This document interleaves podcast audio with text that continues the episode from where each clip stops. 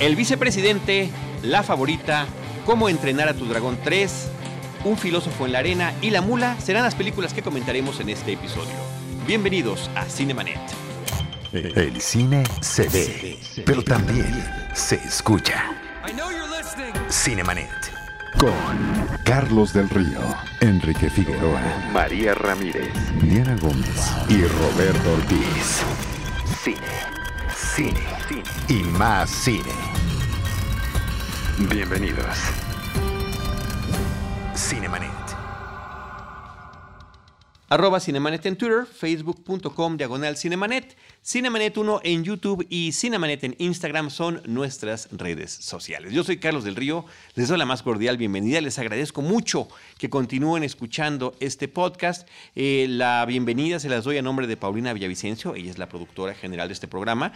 Saludamos también a nuestro querido Urisman, nuestro productor aquí en la mesa de trabajo. Hoy no está con nosotros, le está supliendo en controles y, bueno, como siempre en la voz, eh, mi querido amigo Enrique Figueroa Anaya. ¿Cómo estás, Enrique? Mi estimado Charlie, muy bien, muy contento, extrañando a Urisman, pero aquí sacando el barco a flote en algo que también me, agrada. No te me distraigas mucho con los controles, con que se escuche.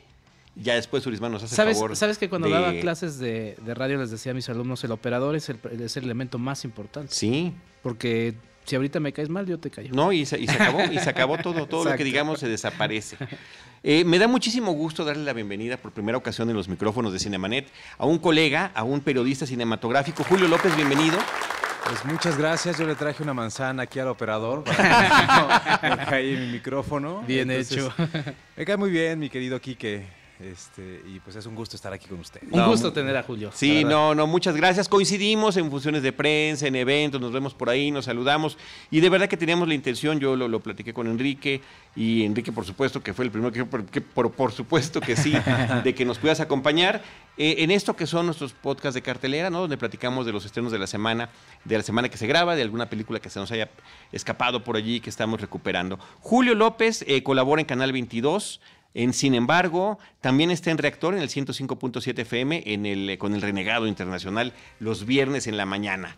Así en, es. En, el querido y extrañado por nuestra parte Instituto Mexicano, de, la, radio. Las semillas de lo que hoy es Cinemanet vienen de allí, de, de Sinergis con Luis Carrasco, de una serie de amigos queridísimos que algunos todavía están por allá. Saludos a todos como Eric Montenegro y demás, pero bueno, este, qué gusto, qué gusto tenerte por acá.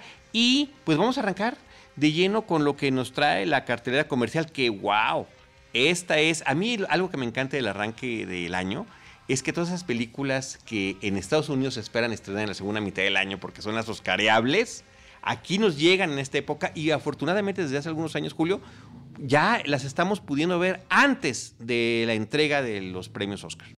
Sí, bueno, eso refleja también que México se ha vuelto muy importante para esta premiación, no solamente en la cuestión de audiencia, ¿no? sino ahora lo vemos, ¿no? Como participantes en activo de esta ceremonia. ¿Qué tal estos últimos años? Híjole, ha sido impresionante, ¿no? Yo lo he vivido muy de cerca, ¿no? Este, fíjate que yo la primera vez ya tenía un rato, ¿no? En este, en este andar del periodismo cinematográfico entrevistaba al buen Alfonso Cuarón por una película que se llamaba este, Los hijos del hombre, ¿no? Ahí yo empecé a hacer mis pininos y por ahí conocí a Alfonso Cuarón, era mucho más accesible y era más fácil de localizar. Vino Clive Owen a promocionar esta película a nuestro país, era bien padre.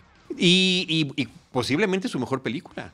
Sí, yo lo creo bastante bien, ¿no? Hablamos era cuando todavía se promocionaban los, eh, los, lanzamientos en DVD, entonces tuvimos la oportunidad de platicar del lanzamiento en la película y luego del lanzamiento del DVD, porque además él hizo un documental que tenía que ver justo como el cambio climático y estas eh, cosas como medio apocalípticas que se venían venir, ¿no? Y entonces estuvo muy padre esa conversación, ¿no? Te digo, era mucho más este, fácil dar con este personaje, ahora es casi, casi. pues sí, ahí anda, pero mira qué bueno que le esté yendo como le está yendo y con el, con el trabajo que está desarrollando. Así que bueno, pero bueno, todo esto viene a colación porque dos de las películas más importantes en esta próxima entrega así lo considero yo, no sé qué opinan ustedes, eh, que son el vicepresidente y la favorita. La favorita es además la que tiene el mayor número de nominaciones junto con Roma, 10, se están estrenando esta semana. Pero ¿qué te parece, eh, Julio, si arrancamos con el vicepresidente o Vice en su título original? Me da mucha risa como siempre, los títulos en español. Y es nada más Vice, ¿no? Vice. Y aquí ponen el vice grandote y presidente abajo. Y todavía con letras más chiquito, más allá del poder. Que es así como el subtítulo. Que además en inglés pues tiene este doble juego de, ideas, ¿no? Sí, totalmente, sí. Bueno, la, doble función que está particularmente Dick Cheney durante la administración de, eh, de Bush. Sí, y digo nada más para hacer este comentario que tú mencionabas de los títulos que le ponen en nuestro país, ¿no? Pues ahí tenemos uno muy conocido que era Ghost, la sombra del amor. Sí, no, no, no, les encanta explicar, o sea, que el subtítulo explique. Sin embargo, aunque nos quejemos tanto, los títulos chabacanos de España están impresionantes, ¿eh? Eh, ahorita les, doy un dato de uno porque lo estaba buscando, al rato lo tuiteo también. me encantó el de Kikas, ahorita les digo cómo se llama. Sí, pero bueno, vamos con Vice. Ya regresando con Vice, bueno, me parece que Christian Bale lo hace impresionantemente, las actuaciones son fantásticas. Eh, me parece que justo el gran acierto de esta película es que nos presenta la realidad o la historia eh, cercana de Estados Unidos de una manera pues muy, muy visceral, ¿no? Este, vemos los tejemanejes que hay en la política norteamericana y que vienen mucho a colación con lo que está sucediendo en el gobierno de Donald Trump, ¿no? Justamente. Entonces me parece que es una película indispensable en ese sentido y que eh, pues tiene todas las de ganar Christian Bale con este gran personaje. Oye, eso creíamos, pero ¿qué te parece lo que acaba de pasar en la, en la entrega de los Screen Actors Guild? O sea, me parece un robo en despoblado brutal. Sí, la verdad es que esta temporada de premios ha estado particularmente extraña. Atípica. Atípica, ¿no? Este, regularmente se decía malamente tal vez que los Globos de Oro era la antesala del Oscar. No, eso, eso sí realmente eh, no es el gran referente, porque además ni siquiera son los mismos votantes, ¿no? Pues no, pero, pero sí daba como por lo menos un termómetro de cómo iba a estar este, las nominaciones. Y pues ahora hemos visto que cada quien ha jalado para su lado. Este fin de semana que viene, ¿no? Este, esta semana de inicios de febrero, es muy importante porque se entregan dos reconocimientos donde está nominado Alfonso Cuarón, que es el del Sindicato de Directores y el Sindicato de Actores, y además se entregan los premios Goya. En sábado, ¿por qué? Porque el fin de semana pues, es el Super Bowl. que además es importante esto que destaca Julio, los sindicatos de cada una de las especialidades, ¿no? Son las que normalmente eh, pues van viendo uno, eh, pues como antesala para estas quinielas, ¿no? Que vamos también llenando rumbo a los Oscar. Eh, y pues bueno, pues ponerle atención a este reconocimiento. Oye, yo estoy muy impactado con la película de Vice. El director es el mismo que hizo The Big Short. The Big Short ya había sido un ejercicio increíble, estilístico, de narrativa, de combinación de falso documental con personajes ficticios, bueno, personajes interpretando, actores interpretando personajes de la vida real, combinados de una manera muy original. Eh, y me parece que toda esta forma que tiene el director de, contar eh, sus historias está muchísimo mejor plantado ya, como que la experiencia de The Big Short le hace, al menos es la impresión que me queda a mí, hace que lo que tenga las riendas completamente en la mano y que lo platicaba con Enrique, eh, nos recuerda mucho el cine de Oliver Stone. Sí, fíjate que a mí me parece interesante el sentido de la estructura de la película, en el sentido de que de pronto van sacando hebras, ¿no? Hay como una especie como de gran eh, madeja y de ahí van sacando una hebra, otra hebra, otra hebra. Y luego, después de que ya tienen todo eso, regresa, como que vuelve a amarrar todo, ¿no? Y vuelve a continuar con, digamos, con la trama principal. No es fácil lograr ese tipo de, eh. narrativas. Me parece que es una de las cosas más acertadas. Y es un reto para el espectador. Claro, por supuesto. Y, la forma en la que se va contando, porque la película desde el inicio... Eh, pues nos va presentando un tono más ligero, por así decirlo. Eh, desde, la, desde el inicio de la película nos presenta esto de esto, está basado en hechos reales o, no, o, estaremos llenando huecos, ¿no?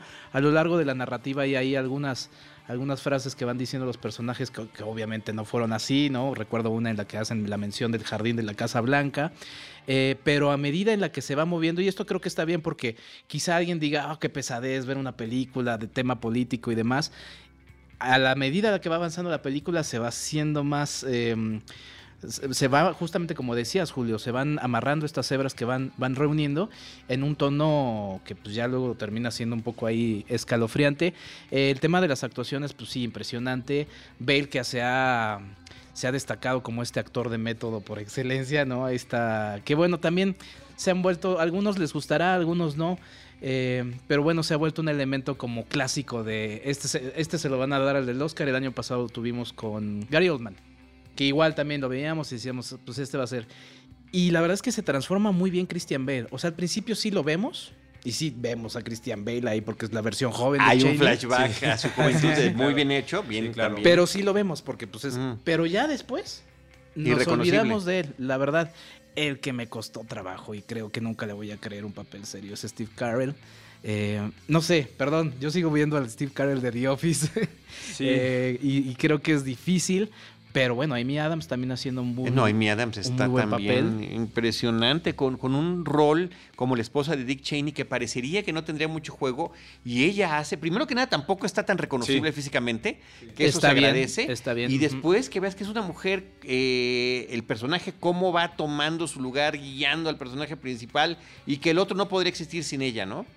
Sí, a mí la verdad es que Amy Adams es una de las actrices que me ha sorprendido, ¿no? Que la hemos visto en cosas súper rosas, ¿no? Como esta nueva versión como de La Cenicienta. Encantada. Encantada, era fantástica, la fui a ver con mi sobrina, me la pasé muy bien, ¿no? es fantástica esa película. Pero bueno, y después la hemos visto en otras cosas muy Sí. ex- padres, ¿no? Como Her, ella, ¿no? Este, es, es una de las actrices que yo creo que mejor ha abordado justamente este cambio de roles y que no se ha encasillado en ningún No, tipo de es, género. Muy amplio, ¿no? Y de repente personajes muy sórdidos, personajes de cuento, puede ser Lois Lane, o sea, puede hacer lo que quiera. Y que es difícil en un, en un mundo como el de Hollywood para una actriz tan pues tan bella como ella, ¿no? Que puede ser encasillada en ciertos papeles y creo que justamente lo ha hecho muy bien. Sam Rockwell como Bush también me parece que está Muy genial, ¿no? Me, este, me parece que está genial. Y yo regreso a, a la referencia de, de Oliver Stone. A mí me encanta el cine de Oliver Stone. Me parece también el trabajo que ha hecho con varios eh, presidentes de Estados Unidos, como uno de ellos, ellos Bush. justamente Bush. Eh, una película que no fue tan comentada, tan Pero es muy interesante. Y, y- y la de Nixon. La de Nixon, Entonces yo claro. siento como muchos ecos de eso sin... Yo creo que la diferencia con, con McKay es que no es tan azotado y que este está constantemente con la ironía a flor de piel, ¿no? Que de repente los personajes eh, se imagine él que estuvieran recitándote, recitándose entre ellos, ¿no? Frases de Shakespeare o que de repente dijeran, bueno, lo que pasa es que nosotros lo estamos ha- haciendo todo esto desde un punto de vista completamente liberal. Sí, fíjate que lo mencionabas bastante, que aprendió creo que bastante bien encontrar como el tono de este tipo de películas para un público mucho más amplio fuera de Estados Unidos. Es decir, eh, en Big Short todavía de pronto había que seguirle mucho el ritmo ¿no? de la película y conocer ciertas cosas para disfrutarla mucho más. Aquí me parece que tienes que el director tiene como todos te da todos los elementos para que de alguna manera no necesites conocer nada más que eso para hacer esta película mucho más disfrutable. ¿no? Entonces creo que es padre también eso. Pues ahí está esta súper recomendación de poder ver esta... No, no, sí, sí, Henry, sí, no, sí. no, no estás tan convencido, Tengo nada más no un, tan tengo convencido. nada más un pero hacia el final. Creo que termina siendo un pequeño asunto como Black Clansman, eh, en donde es muy reiterativo a través del mensaje que te quiere hacer la película. Eh, es muy política, muy clavado, muy con un mensaje muy claro, eh, como de un lado. Entonces creo que esa es la parte que no me encanta del Pues todo. mira, yo lo he estado reflexionando porque también fue mi gran queja con Black Clansman, con el infiltrado del Ku Klux Klan. Esta parte que yo considero necesaria porque todo, todo lo demás ya está dicho a lo largo de la película, pero he escuchado muchos comentarios de amistades y que dicen, ah, eso me aterrizó. No, y lo comenté también en ese Eso me aterriza en el presente. Lo comenté, pero este es casi, casi como un mensaje ahí político. Voten por nosotros porque no queremos al otro. Entonces creo que eso es. Porque no se, no se puede dejar de ver así, ¿no? Y pues es una película que está, está haciendo también ruido en los Óscares, que pues también son muy políticos, ¿no? Sí, sí, pero lo que está bien hecho está bien hecho, ¿eh? Sí. Independientemente de que estemos de acuerdo Es con nada la- más un pero. Y que la tampoco posición. se extraña de este tipo de cine en Estados Unidos, ¿no? Ahí vemos, bueno, justo ahorita vamos a hablar de otra película que también tiene sus, este, sus asegúnes políticos de un director Sí. que ha estado muy cercano al poder también, pero más, más al ratito. Más, adelante, más adelante. Pues ahí está el vicepresidente más allá del poder, eh, Vice en su título original de Adam McKay. Vámonos ahora con la favorita. The Favorite es el título original, esta película de Yorgos Lantimos, su tercera película en inglés. Las dos anteriores me parecen unas cosas extraordinarias, The Lobster y El sacrificio del ciervo sagrado. Eh, The Lobster como comedia me parece que es una cosa delirante, porque sí hay que verlo. Eh, y en cambio el sacrificio del ciervo sagrado me parece que es extraordinariamente perturbadora. ¿Cómo viste ahora esta, esta nueva cinta, donde además retoma algunos de los actores que han trabajado ya con él? Bueno, y justo hace muy bien referencia a lo que hablamos de, la película anterior, que es el poder detrás del poder, ¿no? ¿Quién ostenta el poder? ¿De qué manera? Y aquí lo vemos a través de una especie como de matriarcado, ¿no? Eh, me parece que está eh, muy bien retratado justo las relaciones que hay entre mujeres, ¿no? Entonces de pronto vemos a esta, a la princesa Anne, ¿no? Que digamos que es la que tendría o la que ante el pueblo. La, reina, la reina. Es la que ostenta el poder, pero sabemos que no es ella. Ajá. Es Lady Sara la que está detrás moviendo justo los hilos, pero digamos que este triángulo se rompe cuando llega una chica que es la nueva criada, pero que en algún momento tuvo títulos aristocráticos, ¿no? Y que, pues, está, pugnando por, por recuperarlos. Está dispuesta, ya, ya ha perdido tanto que ahora no le preocuparía este, sobajarse un poco más para obtener un poco de ese poder que ahí está y que está latente y que puede tener muy fácilmente.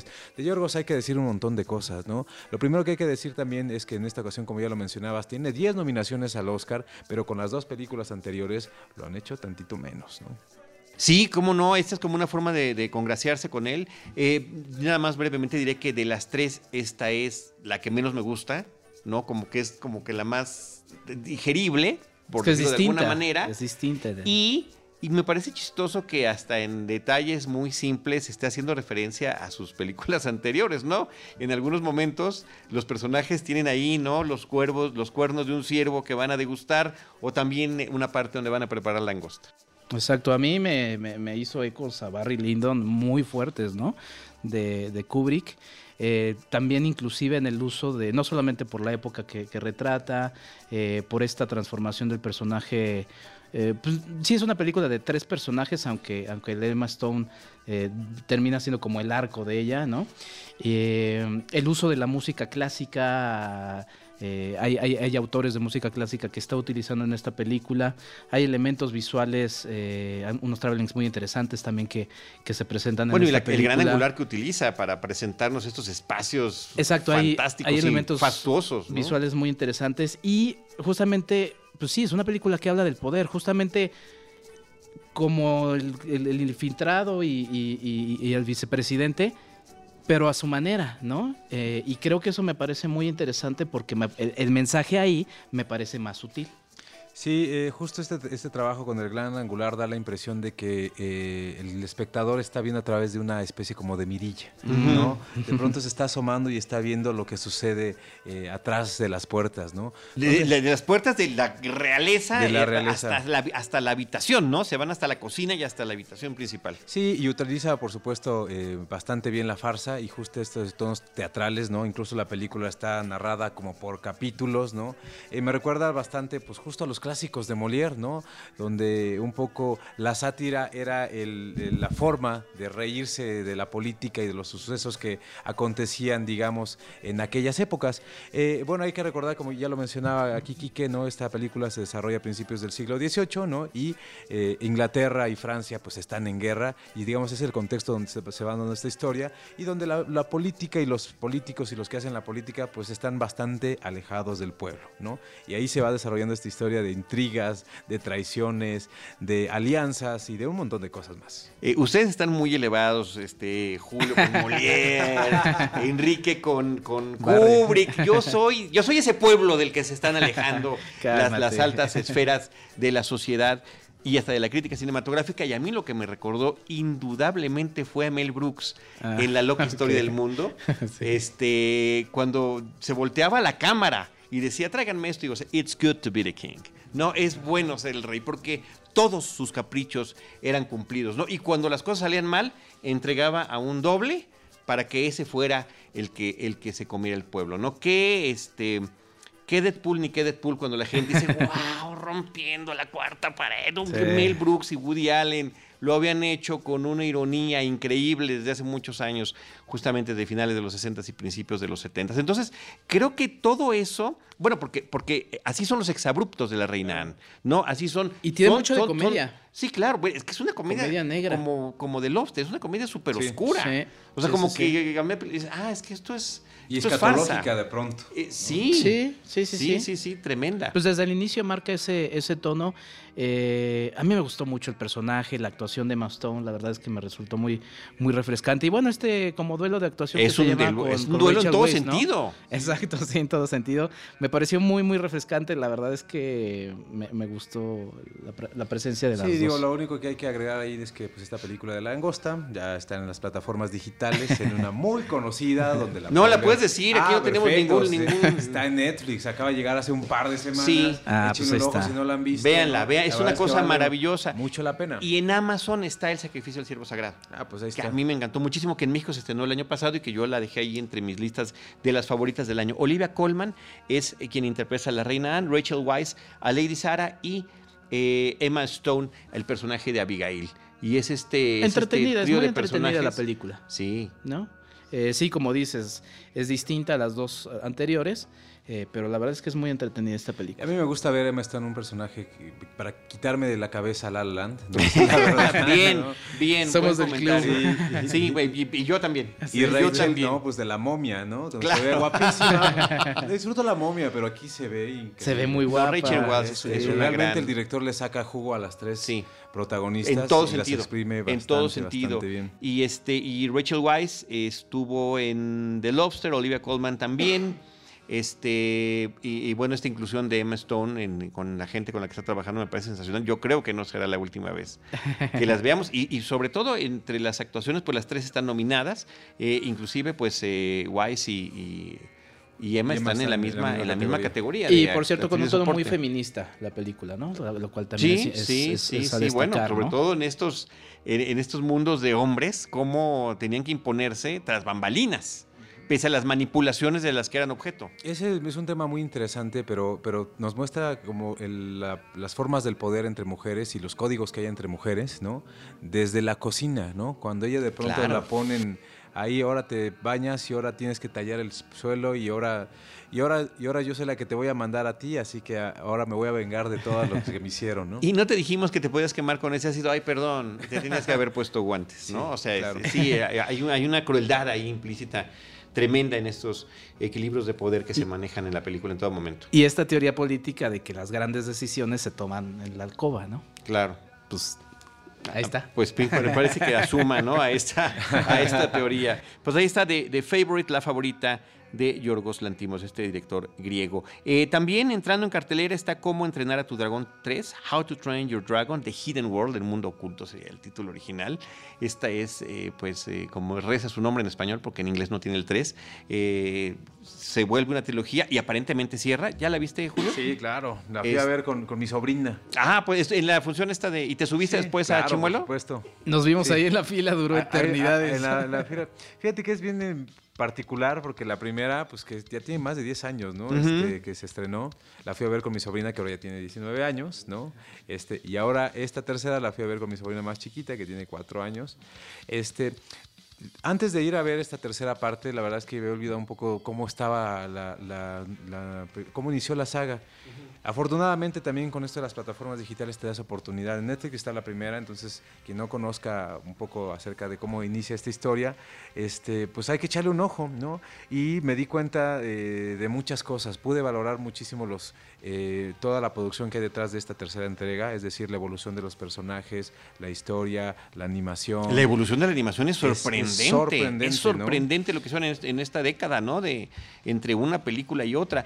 Y, y también la maduración de los personajes, eso me parece muy bonito. Cómo esto pudiera empezar desde aquella primera película original como la clásica fábula de la espina en el, en el pie de león, ¿no? O en el- de, de alguna criatura temible y que al momento de ayudarle, bueno, queda con una gratitud allí. Y además, a lo largo de estas películas, que hay terribles pérdidas, ¿no? Primero empieza eh, Hippo, que es el personaje principal, con el tema de que la madre pues, está ausente, ¿no? Él, él está solo con su padre, eh, encuentra esta criatura que, que está herida y que ti- está mutilada. que está mutilada. Y que él después también sufrirá una mutilación. y que además similar. el padre lo, lo rechaza, ¿no?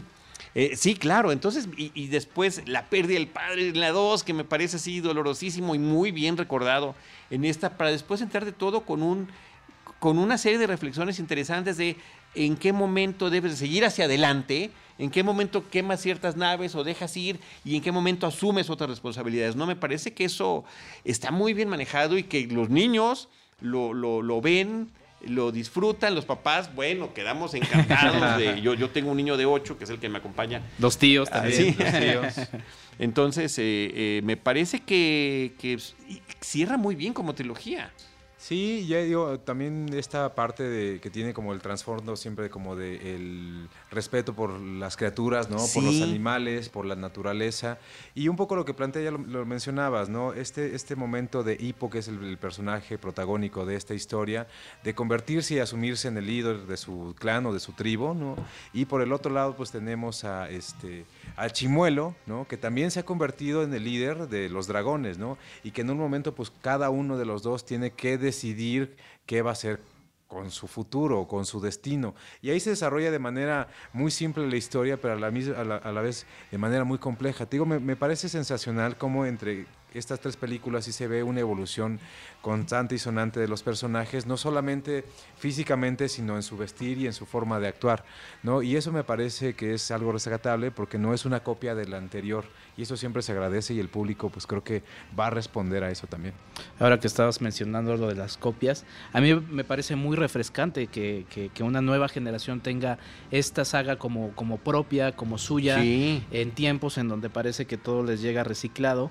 Y, em, y bueno, toda esta todo este ánimo de, de expander universos, de crear mundos, porque hay una presencia de un mundo que es extraordinario, con esta eh, facilidad de, de- de- lo que nos presenta la animación. Saliendo de la, de la película había ahí una pequeña exposición de juguetes de Playmobil y sales y dices quiero todos, ¿no? y no para, re- para mi sobrino, para Claro, mí, ¿no? sí. La verdad es que creo que es muy refrescante y es una historia que pues justamente cumple con un arco narrativo que creo que cierra bien. Habrá que ver si cierra. No, porque- bueno, creo que tienen por ahí proyectos televisivos y demás, pero eh, Ah, como, como proyecto fílmico me parece que estas tres es lo que hay que ver. Eh, si hacen más o no, esta es una trilogía que ya tiene un inicio y un cierre. eh, Definitivamente. Y lo que decías, Julio, del tema del, del, pues del tema ecológico, el tema del cuidado de los animales, y también el, el asumir la imposibilidad de ciertas utopías.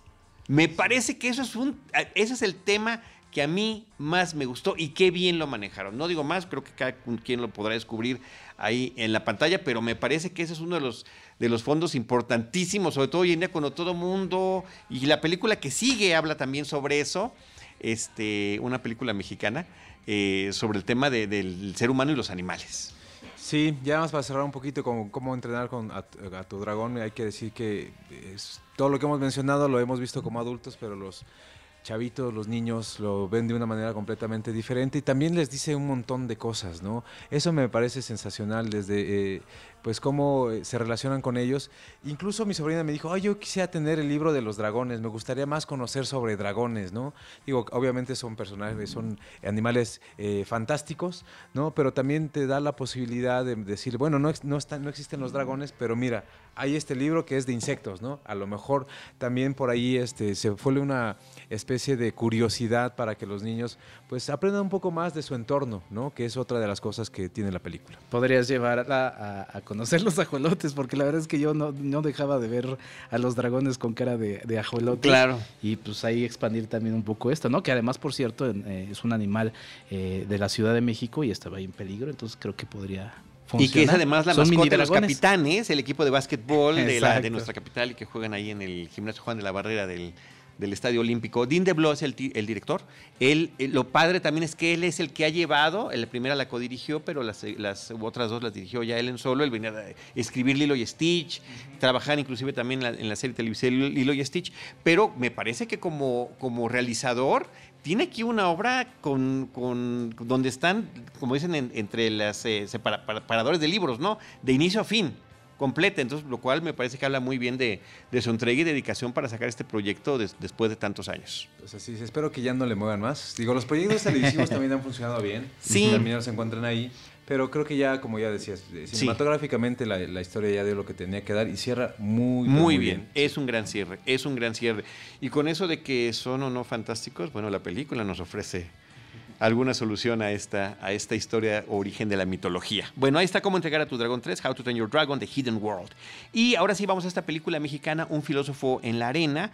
Es un documental eh, que eh, toma a un filósofo, toma como personaje central a un filósofo francés que aborda una eh, cantidad de temas impresionantes, pero entre ellos está el, filosofar sobre las corridas de toros. Cuando la película te va llevando a, conocer al personaje, eh, su entorno personal, que me parece que la vida personal es importantísima porque es con lo que abre y cierra la película, su entorno académico y las cosas en las que ha trabajado y después cómo todo lo, canaliza a una pasión que es la tauromaquia, con la que yo sería de esos que no estoy de acuerdo, pero no sé bien por qué, pero no estoy de acuerdo, ¿no?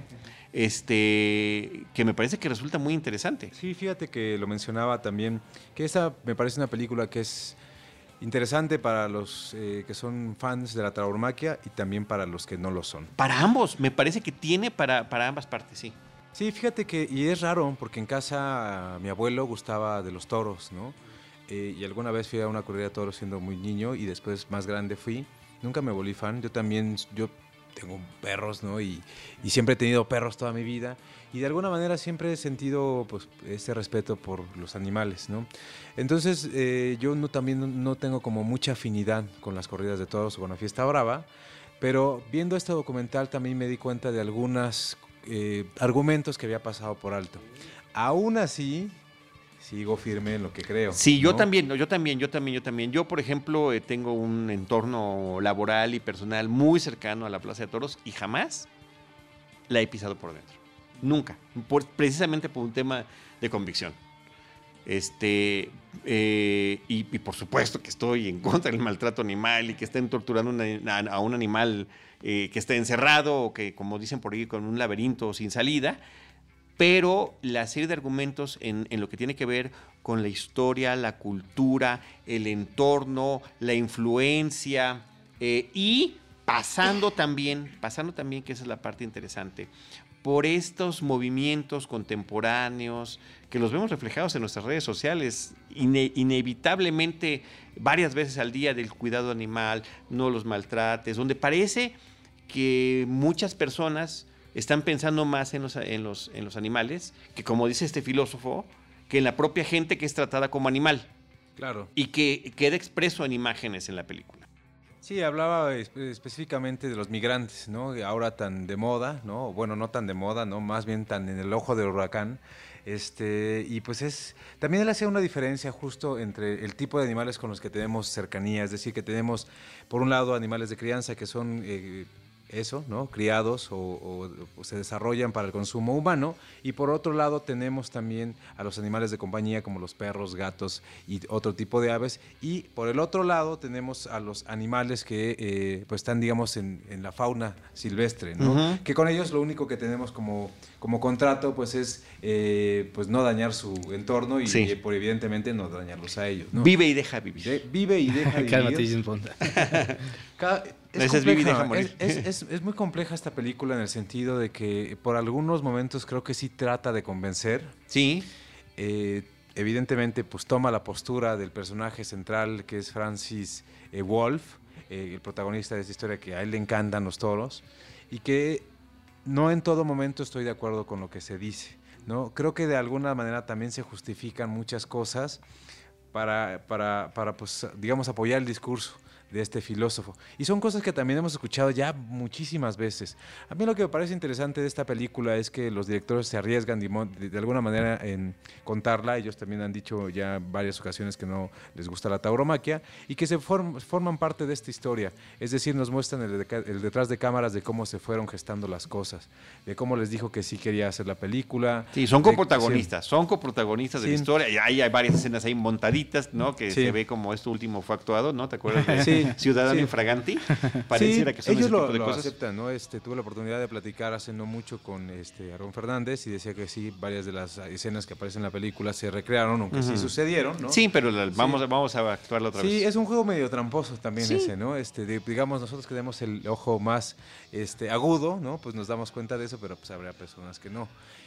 Es algo que cada día está más presente en los documentales. Sí, no, ya están bien manoseadotes. Bien, sí, bien, está, el, el, documental y sobre todo el documental. Merece un tema. Este, sí. este, coquetea muchísimo con la ficción, ¿no? Bueno. Hay un, hay un documental que me encanta, ¿no? Pero que eh, toca esa delgada línea que es este Tempestad de Tatiana Hueso. Claro, es el que te iba yo a mencionar ahorita, sí, bueno. sí, el Tempestad de Tatiana Hueso tiene ahí, es muy bello, pero muchas de las cosas que ya aparecen, pues son creadas exprofeso. Sí, sí, bueno, pero muchas. Este, hace poquito eh, platicábamos con una, y lo tenemos ahí en podcast, con una realizadora del CCC de una película sobre unos baños públicos y montó mil cosas. O sea, en base a las cosas que, anécdotas y cosas que pasaban, pero dijo, bueno, vamos a, o sea, queda de repente como docuficción. Es que es todo un tema, todo un tema el asunto de, los documentales. Eh, podríamos hacer también todo un programa al respecto de la objetividad o no objetividad.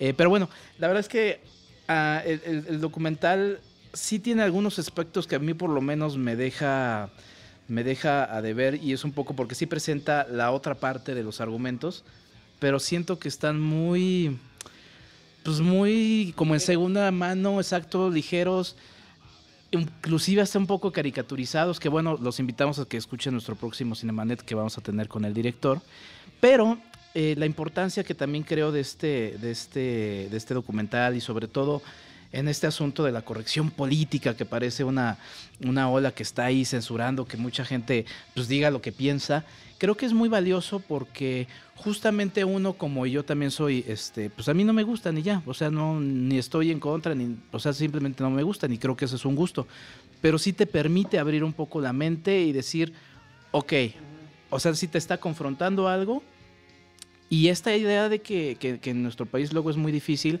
que es la posibilidad de, platicar argumentando, ¿no? De, discutir argumentando, diciendo, a ver, yo opino esto, pero ¿por qué esto, no?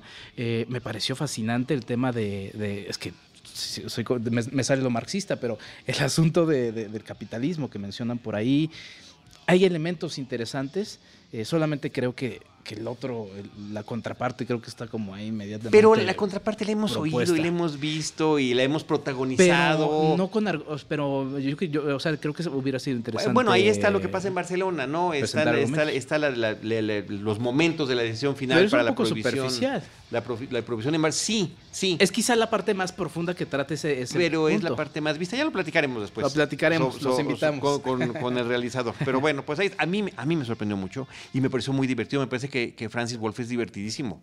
O sea, es un tipo con un ingenio formidable y que, y que en las situaciones más mundanas te puede resultar interesante.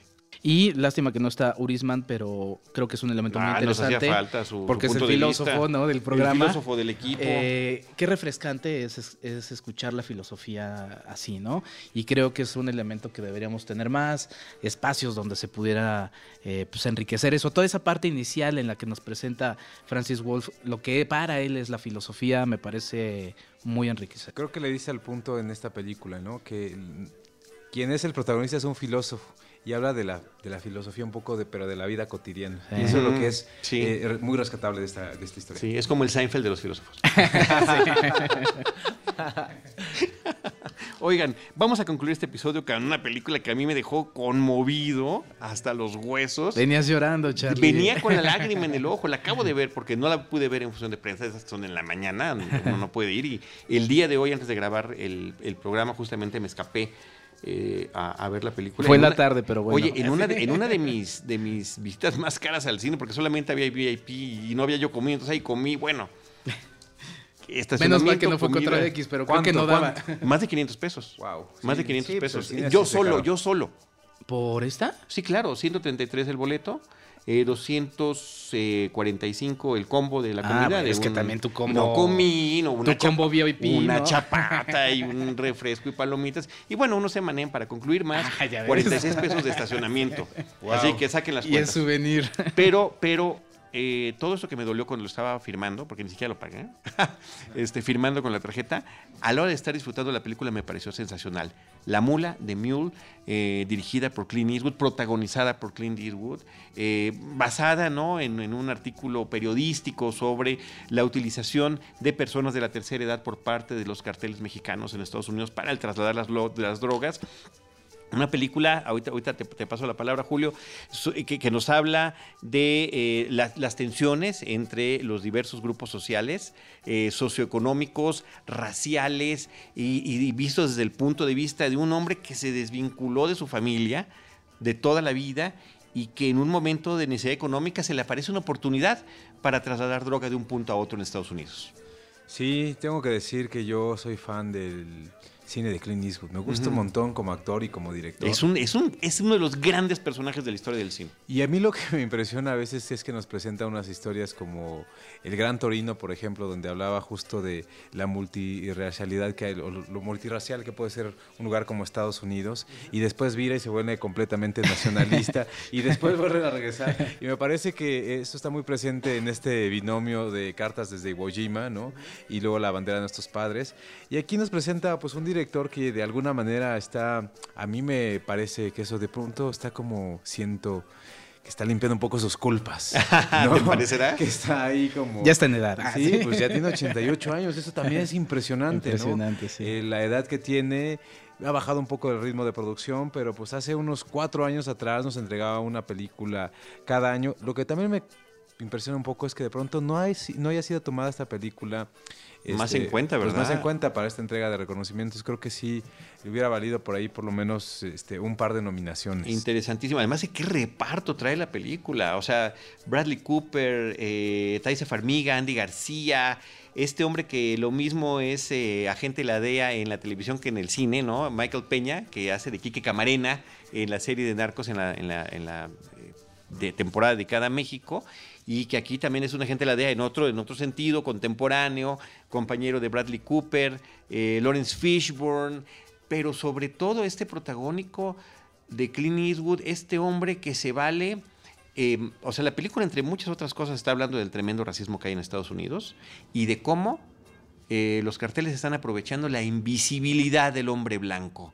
El hombre blanco puede ir y venir y nadie lo va a detener, nadie, lo va, nadie va a sospechar de él.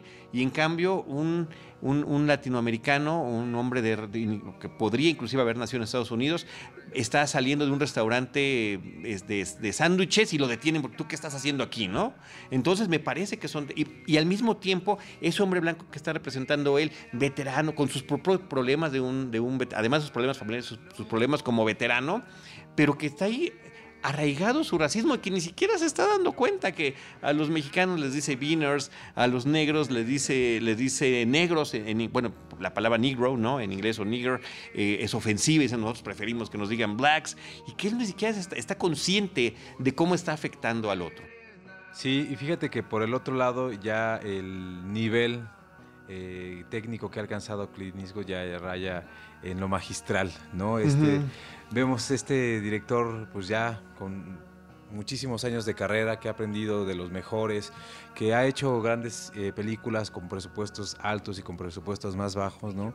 Pero que a final de cuentas siempre te entrega calidad, ¿no? Calidad de audio, calidad de actuación, calidad de video, calidad de fotografía, de música, de edición, hasta cuando él hasta cuando él hace su música. Sí, no, es, es, es impresionante todo lo que un personaje como Clint Eastwood puede darle a la cinematografía con 88 años, ¿no? Creo que este ya desde ahí se ha convertido en un histórico de la cinematografía en Hollywood y por supuesto creo que también esta es una especie como de epílogo, con, como, alguna vez se eh, decía de los imperdonables, ¿no?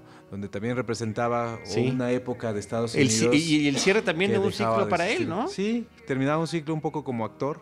¿no? y empezaba a tomar sus propios proyectos como él quería y como él este, le pretendía dar estos giros, ¿no? Este, pues, bastante nacionalista. Nunca ha perdido esa beta nacionalista, no. aunque a veces la quiere esconder con este tipo de historia. Sí, bueno, eh, eh, yo, yo quiero creerle a este lado y no a esas películas como la protagonizada por Bradley Cooper, ¿no? De este francotirador. francotirador sí. Alison Eastwood, su hija, también aparece en la película. Es otro, otro regalo que nos ofrece en la pantalla. Sale como su hija Diane Waste, este, como su esposa, ¿no? Esta mujer que ha trabajado con esos dos directores como Woody Allen, que, que, que ese no ha podido tener y posiblemente no podrá tener su cierre fílmico, como a propósito de lo que estás mencionando, y el personaje que le dan a Diane Weiss me parece muy interesante porque desde hace muchos años parece que ya se está muriendo, ¿no? O sea, con esa carita que tiene envejecida y sus ojos prácticamente cerrados.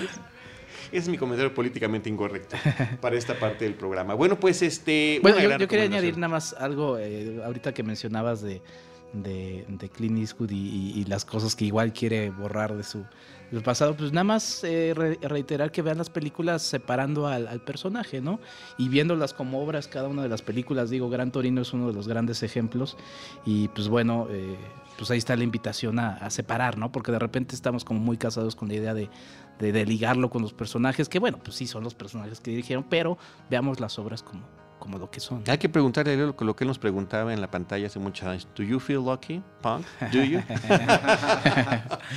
sí. No. Oye, y una película que creo que también podemos conectar mucho en países como el nuestro, donde la figura paterna, hace, digo, hace rato hablábamos, creo que fuera del aire, ¿verdad? Hablamos de los matriarcados, pero aquí la figura paterna en, en México puede desaparecer con una facilidad. Me parece que es una de las cosas con las que también me tocó conectar con esta cinta. Sí, y hablando de figuras paternas y películas mexicanas, pues ahí tenemos a, La Oveja Negra, ¿no? Por ejemplo, ¿no? con, Pedro Infante, ¿no? Este, me parece que es eh, una de las cosas sensacionales. Pero sí, yo creo que ya regresando un punto al tema de Clint Eastwood y un poco lo que decía Quique, yo lo voy a contradecir un poco, porque me parece fantástico de pronto mirar a un director en su todo también, ¿no? Hay que en serio sí soy fan. Yo no tengo películas de tantos directores como de Clint. Tengo treinta y tantas películas de él. Entonces sí, sí lo he visto mucho y me parece sensacional que, pues de pronto conocer como todas las facetas de este, de este personaje y de alguna manera, este, pues ver cómo se ha ido transformando no solamente su pensamiento, sino su cinematografía y cómo lo ha ido este, reflejando también eh, a través del arte, ¿no? que finalmente es una expresión como de nuestros sentimientos, de nuestros pensamientos y de nuestro sentir más profundo. Pues siguiéndolo como autor, ¿no? Como el autor, como autor sí que además él tiene la primera película de Deadpool. ¿Eh? Él tiene la primera película que se llama Deadpool. Ah, ok. No es de Deadpool, no es personaje de Deadpool, pero la última película que es de, su personaje de Harry el Sucio se llama Deadpool, ¿no? Acerca de estas, que es el mismo pretexto de, la, de la, del, la del cómic. Es, es las apuestas de ver quién va a morir, ¿no? Es, esa es la famosa Deadpool, ¿no? Y, y, bueno, pues a mí también las de Harry el Sucio me, me, me fascinaban. En fin, Julio, qué gusto. Pues Muchísimas gracias. ¿Redes sociales?